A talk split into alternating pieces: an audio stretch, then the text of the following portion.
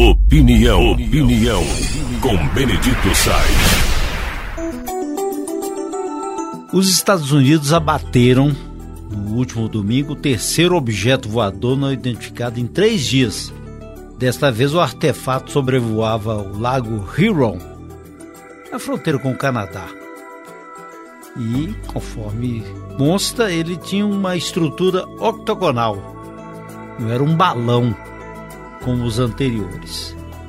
E esse episódio faz parte de uma saga né, que começou no início do mês, quando um balão chinês foi visto no céu de Billings, em Montana, nos Estados Unidos.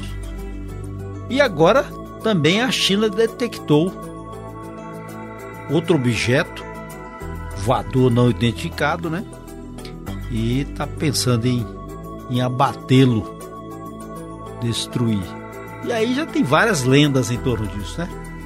Falando que é um disco voador, falando que é vida inteligente que está lá fora. E o mundo vai criando essa conspiração aí e ainda sem ter uma noção. O mundo é muito grande, o universo é muito grande. Ninguém sabe ainda a dimensão, apesar de tantas descobertas. Mas fica aquele dualismo, né? Aí, quando a gente lê os filósofos tradicionais, é, que atentam para a questão do, da face da terra, aquilo que é humano e não humano, você fica imaginando o que é importante na condução das nossas vidas. Existe um filósofo é, espanhol, o Namuno, que segue a mesma teoria de Engel, Kant, Habermas, e eles apontam que a gente tem uma obsessão para sonhar com um mundo limpinho, né? Em que a irracionalidade humana seria varrida da face da terra. Já pensou? Se tudo aquilo que fosse irracional não existisse mais e as pessoas absorvessem a razão, mas a razão ao mesmo tempo que se desenvolva a espiritualidade, a religiosidade, a convivência pacífica. Mas segundo o Namuno, é, o que a gente está conseguindo é que existe um caráter visceral humano e que permanece sendo a causa eficiente e talvez até definitiva do comportamento dos homens. Na verdade, é o homem carne e osso e a sua irracionalidade profunda, que é o conceito central da filosofia de Unamuno, é essa irracionalidade é que domina tudo mais. Por que isso? Porque você tem uma visão de carne e osso, aquilo que é dotado de espiritualidade ou religiosidade vai ser deixado de lado. E aí aparece um disco voador ou um balão, mas fruto de quê? De alguém que deseja dominar? De alguém que seja superior? Como no passado os grandes impérios surgiram e desapareceram?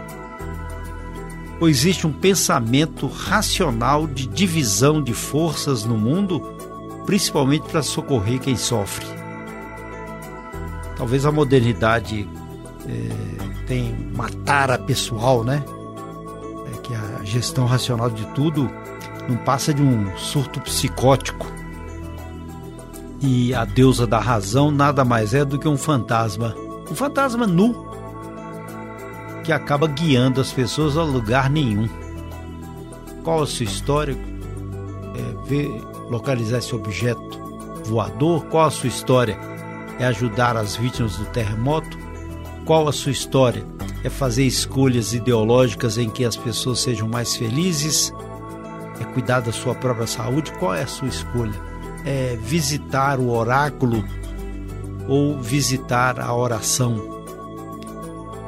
Então, esse dualismo, essa dicotomia existencial que sempre acompanhou os humanos, ela está ficando mais forte agora porque as pessoas estão incorporando apenas esse homem de carne e osso. Basta isso. E aí se contenta. Esse mesmo dualismo que existiu no período medieval, o mesmo dualismo do carpe diem, aproveita o dia, ou então o mesmo dualismo paradoxal entre o sacro e o profano, mas hoje o que a gente está vendo que a visão mais forte é mercadológica. A visão mais forte é da marca grife. E o balão que aparece no céu, que é derrubado, ou o objeto octogonal que aparece no céu, que é derrubado. Ele entra naquele naquela visão sinestésica existencial de que é mais um detalhe. E por incrível que pareça, nessa visão de homem de carne e osso, até semana passada o assunto principal era índios e anomanes. Hoje é carnaval. Até um tempinho aí, prevalência era um terremoto na Turquia que matou mais de 35 mil pessoas. Isso vai deixando de lado para o mundo e sendo problema apenas de quem sofreu. Assim também estamos nos separando dos tempos da guerra, mas a Ucrânia continua ainda em litígio e a Rússia oprime. Então, essa caminhada para o homem carne e osso é nessa visão de apenas irracional no meio daquilo que poderia ser racional. Porque se fosse racional, as nossas dores seriam menores do que são.